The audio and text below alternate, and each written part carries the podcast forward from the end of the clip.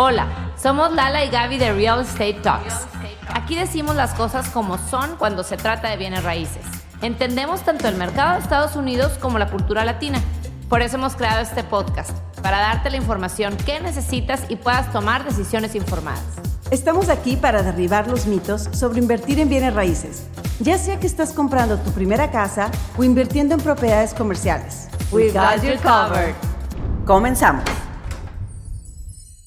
Hola, hola, ¿cómo estás? Ya regresamos a un episodio más de Real Estate Talks. Muy contentos de estar aquí platicando de lo que tanto nos apasiona. Igualmente, Gaby. Hoy vamos a hablar de short-term rentals, que es comúnmente conocido el Airbnb. Es un tema del que nos preguntan mucho.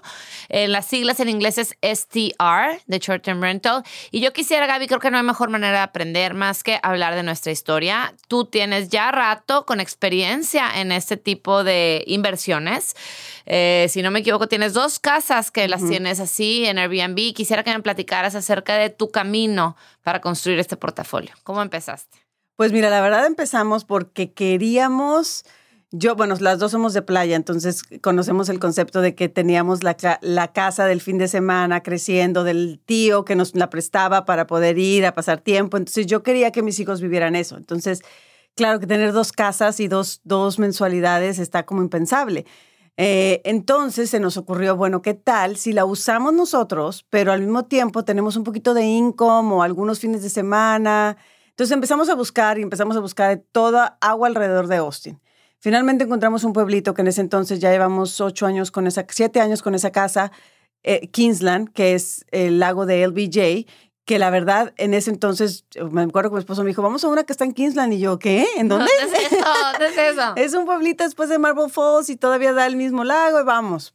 No, la, la señora ya estaba haciendo eso. Entonces, para mí fue mucha tranquilidad porque yo no conocía la industria de short-term rental.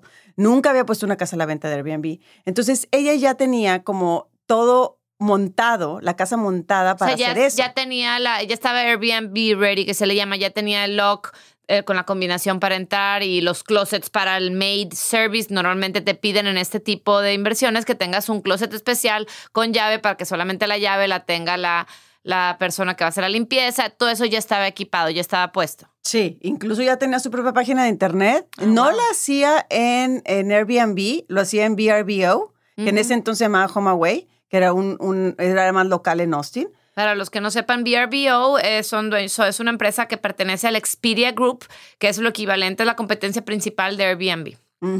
Que aquí en Estados Unidos como que es más común, o por lo menos en Texas, en casas un poco más grandes, sí vemos que tiene mucha competencia VRBO, que, que le dicen Verbo también, con Airbnb.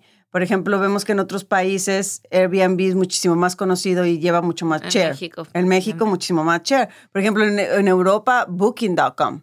Booking.com es casi lo que haces todo. Entonces, bueno, son diferentes plataformas. Cuando empiezas con short term rental, la verdad, te, te, montas en todas. Yo cuando ya lo compré, inclusive que esta señora no lo tenía en Airbnb, yo la puse en Airbnb, la puse en, hay otro que se llama Vacasa. En los, todos los que podía, los ponía, ¿no? poco a poco VRBO, yo no sé si porque ya la casa estaba antes en VRBO o no, pero esa fue, esa plataforma fue la que me empezó a dar más clientes.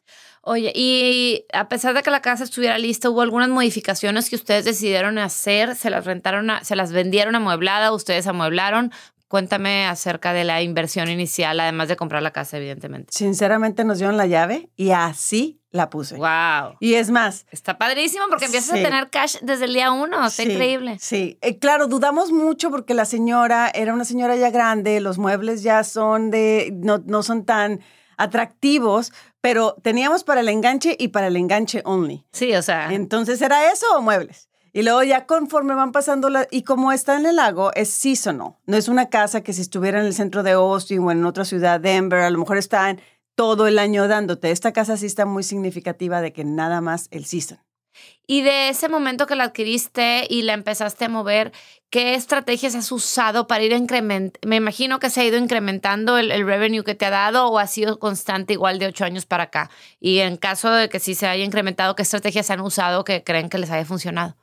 Al principio empezó lento, obviamente, pero no teníamos nada de expectativas porque no lo habíamos hecho. O sea, nosotros con que nos diera un poco para los, todos los servicios, que nos diera un poco para, la, para pagar la hipoteca, y poco a poco nos fue dando más. Lo que nos dimos cuenta es que reviews es lo que más te sube en cualquier plataforma, ya sea Airbnb, VRBO. Entonces, el contacto con la gente durante la estancia mm. es muy importante de que tienes todo, qué te hace falta, este, no sé, te preguntan mucho de los chalecos salvavidas. Poco a poco te vas dando cuenta qué pregunta la gente, qué necesita, ¿no? Entonces, asegurarte que lo tienes. Está a una hora la casa, a una hora quince. Entonces, no es así como que déjame, corro, voy y te llevo lo que necesitas. Entonces, hacerte de tu equipo dentro de la ciudad donde la vas a hacer para saber que alguien pueda correr y hacerlo. Y luego, inmediatamente después de que se vayan, inmediatamente después de que se vayan, pedir el review. Pedir el review porque entre más reviews tengas, las plataformas se suben y te suben. ¿Y aplicaste la estrategia de lanzar en la plataforma con un descuento al principio? Sí. sí, lo hicimos nosotros. Ahora, compramos una otra en New Braunfels el año pasado y me di cuenta que las plataformas ahora ya te lo piden. Es más, Airbnb ya no te pregunta. Bueno, sí te pregunta, pero prácticamente te dice, ¿quieres? Pero si quieres te voy a poner en las de menos arriba. Pues claro que quiero. O sea, eh, tienes que dar, te sugerimos que des el 20% en los primeros tres, al, three bookings. También VRBO. Entonces ya como que las plataformas, ya ve, no sé si se meten cuando se meten, ven New Listing. Esos que digan New Listing normalmente traen descuento. Ok. Y ahora cambiamos a la casa en New Braunfield, siete, ocho años después de ya haber tenido manejado una casa que la motivación principal en ese momento fue tener un como second home, rancho, salidita para tu familia y tus hijos y cuando no se usara rentar en VRBO. ¿El objetivo de esta casa en New Braunfield fue el mismo o no? Fue el mismo y lo hicimos, nos hicimos partners con alguien más. Ok. Entonces, una de buena amiga mía también quería hacer lo mismo, para ella era la primera. Entonces dije, bueno, pues si tú también quieres hacer lo mismo y yo, yo me asocio contigo y lo hacemos. Ya, ya era socia mía en otros negocios, entonces pues es muy como en todo, ¿no? Te vas a asociar, es, son inversiones a largo plazo, entonces tienes que cuidar mucho con quién te asocias, porque no es así como que, ah, ya no me gustó, me doy la media vuelta y me voy. O sea, tienes un paquetote, ¿no? Entonces, esta la escogimos igual. ¿Igual en qué sentido? Igual de que vamos a hacer la short term rental y vamos a tratar de ganarle lo más que podamos, pero también disfrutarla. También ir y lo organizamos y nos organizamos el calendario cuando va ella, cuando voy yo, cuando vamos juntas las familias, etcétera. Pero la función principal es el short term rental. Ok. Y en este caso, eh, ¿cómo se dividieron la, la, tarea? O sea, fue 50-50 el tema, o sea, hablando del partnership, el tema del dinero y aparte la división de labores de quién maneja a los hosts y quién no. ¿Cómo hacen esa, cómo se ponen de acuerdo, no? Nosotros ya traíamos la experiencia de el, la comunicación con la gente, ¿no? De tener la plataforma y todo. Entonces, nosotros manejamos esa parte. Ok. De en cuestión dinero, down payment, 50-50. La ah. casa somos dueños, 50-50. Eh, y, la, por ejemplo, ella tiene una compañía de limpieza, Very Fitting. Ah, Entonces, no sabía, está súper padre que ella pues, nos contrata a toda la gente de limpieza. Entonces, como que encontramos los fuertes de cada una de las personas y dijimos, ok, yo me encargo de esto. Por ejemplo, mi esposo, de Chad, ya sabe, él maneja la otra, la de Kingsland, y Chad le encanta estarle escribiendo al, al guest, ya llegaste, ¿cómo estás? No sé qué. Entonces, eso se lo dejamos a Chad. Este, nosotros manejamos, yo manejo más lo de que si hay que arreglarle algo, yo ya tengo gente en esa área, de que hay que se, se descompuso un baño, córrele, ya tengo los plomeros. Y Gaby, ya que se va la gente, también se llama Gaby, la otra persona. Gaby, sí, la sí la conozco. Eh, Gaby se encarga de la limpieza, ya se fueron, la dejan bien. Entonces, pues nos vamos dividiendo conforme va avanzando, te vas dando cuenta quién es bueno para qué. Claro, y es totalmente súper importante enfocarse en las fortalezas de cada quien, ¿no? En vez de estar tratando de ver es mitad de mitad, sino más bien para qué es buena una persona, para qué es buena la otra persona, dónde se sienten más cómodos y de esta forma, pues todo normalmente fluye mejor. Oye, Gaby, y en el caso de esta casa, sí tuvieron que amueblarla desde cero y tenerla Be Ready? Fue como 50-50 porque sí nos dejaron unos muebles, pero sí teníamos otros, eh, otras cosas que tuvimos que poner. O sea, los recámaras son muy grandes, entonces pudimos poner este otro set de, de otra camas de cuenta. Em, para que cupiera más gente. Para porque eso, también te da, inclusive la calculadora, este, no sé, hay tantos programas que hay. Mientras más gente puedas meter cómodamente, pues eh, la rentabilidad que te da la casa, pues debería ser más alta, ¿no? Eso de la calculadora lo quiero mencionar porque hay muchos programas que te venden o que te dicen, vamos a, te voy a dar los números de cuánto te va a dar esta casa. Yo, en mi experiencia personal, he visto que están un poquito elevados. Inflados. A lo mejor porque se están basando en los últimos dos años de locura que vivimos, donde los Airbnbs subieron muchísimo, como todo el valor de las casas también subieron. Y ahorita no es que van de picada, es que ya se están normalizando como estaban antes de pandemia. Entonces, para la gente que está planeando hacerlo, estas plataformas todavía traen data de esos años, que es importante poner atención y ver, y no nada más basarse en qué me dice la plataforma que voy a ganar al año, sino qué hay en la, qué es mi, mi competencia, cómo se ha vendido, si es seasonal no es seasonal, otros detalles, ¿no? Sabes que es súper importante lo que mencionas, este, porque sí, o sea, realmente toda la data que, que puedas obtener antes de tomar la decisión de comprar una propiedad, sobre todo cuando estás comprando la propiedad con el objetivo de hacerla Airbnb, eh, hay una plataforma, es, es, es, cara, digo, a mi parecer, digo, dependiendo, ¿no? Qué tanto la uses o qué tanto te vayas a dedicar a eso, se llama AirDNA que te da bastante información, pero inclusive la versión gratis de AirDNA, si tú te metes, eh, hay veces que les abre candados, que te salen candados abiertos, o la información que te da, aunque no pagues la versión avanzada, te puede ayudar a tomar ciertas decisiones. Y yo personalmente, pero esa es mi visión en cuanto no nada más a esto, sino en general en los negocios, como mi marido siempre me dice, el Excel aguanta todo. Sí, es cierto, el Excel aguanta todo. O sea,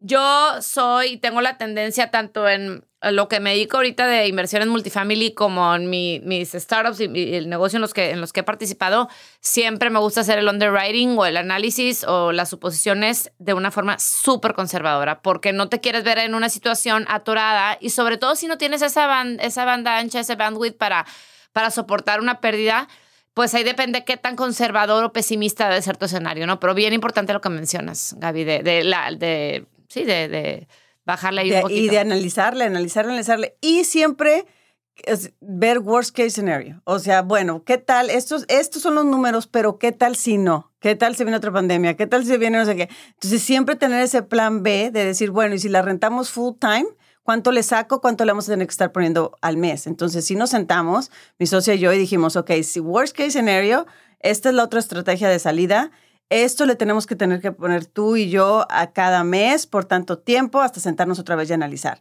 Y ya sabiendo que contamos con ese guardadito y esa para el rainy day, como dicen. Qué importante, ¿eh? Tener un guardadito para el rainy day y también el tema de mantenimiento, ¿no? Porque he visto eh, cuántas historias no escuchas que si tú no tienes tu casa bien mantenida y si tú no estás guardando mes a mes con lo que te esté dando la casa, ya sea short term rental o, medium term rental, rental o una, una renta a largo plazo tradicional, tienes que ir por, eh, son las famosas provisiones que le llamamos en México igual, es como, es que es un negocio, es como todos los negocios. Nosotros en, en la otra empresa que tengo siempre hacemos las provisiones de ya sabemos que va a haber que pagar aguinaldos a final de año, ya sabemos que puede haber contingencias, ya sabemos que puede haber demandas, acá igual, ¿no? O sea, ya sabemos que en un momento dado se te puede tronar esto, se puede romper esto, entonces tú ya tienes que ir teniendo ese guardadito o se te puede caer la ocupación porque pasa cualquier cosa, ¿no? Claro, claro, y está preparada para todos. No, es un tema de donde, mucha tela de donde cortar en este tema. Quiero que me digas una mala experiencia, la peor que te haya pasado en esto, ya para cerrar? Ah, bueno, sí me ha tocado, sí me ha tocado guests que me han dejado la casa, eh, pero de miedo, de que me, de que me hable la señora de, porque aparte tienes mucho lo que le llamo yo back to back, que sale uno a las 11 de la mañana y entra otro a las 4 de la tarde, en verano, porque, porque es una casa del lago, ¿no? Entonces, una vez sí me tuve que lanzar, tuve que aventar lo que tenía aquí, me tuve que lanzar a ayudarle a la gente de limpieza. Ella también me ayudó a conseguir a alguien más, porque me dejaron la casa. Bueno, no solamente me rompieron la, mesa de ping-pong, me, o sea, y yo preocupada por los que entraban. Claro, claro. Por los que entraban, de cómo le iban a hacer. claro. Esa fue una. La otra fue que en medio agosto se descompuso el aire acondicionado. Entonces, ah. de ahí se, se lanzó y chat. temporada alta para Temporada altísima. Y entonces ahí te sientes súper mal porque es algo que está totalmente fuera de tu control. Haces lo que puedes. Chat se, eran las 8 de la noche de un, de un viernes. Se lanzó, hizo lo que pudo con su con YouTube.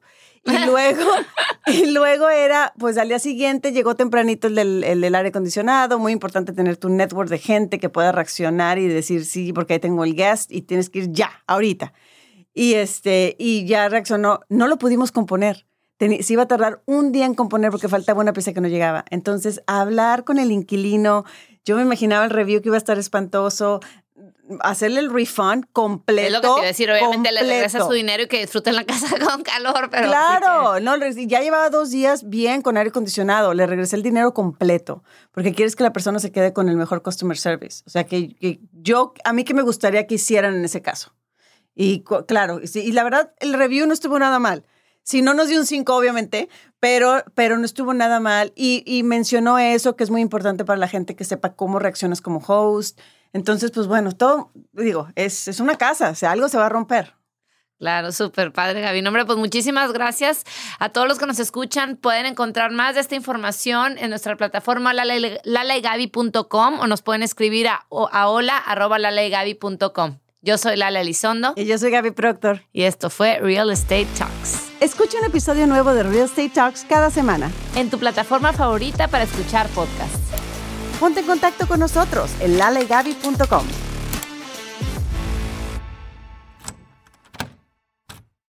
Hello, it is Ryan, and I was on a flight the other day playing one of my favorite social spin slot games on chumbacasino.com. I looked over the person sitting next to me, and you know what they were doing? They were also playing Chumba Casino. Coincidence? I think not. Everybody's loving having fun with it. Chumba Casino is home to hundreds of casino style games that you can play for free anytime, anywhere, even at 30,000 feet. So sign up now at chumbacasino.com to claim your free welcome bonus. That's chumbacasino.com and live the Chumba life. No purchase necessary. VGW, void, prohibited by law. See terms and conditions 18 plus.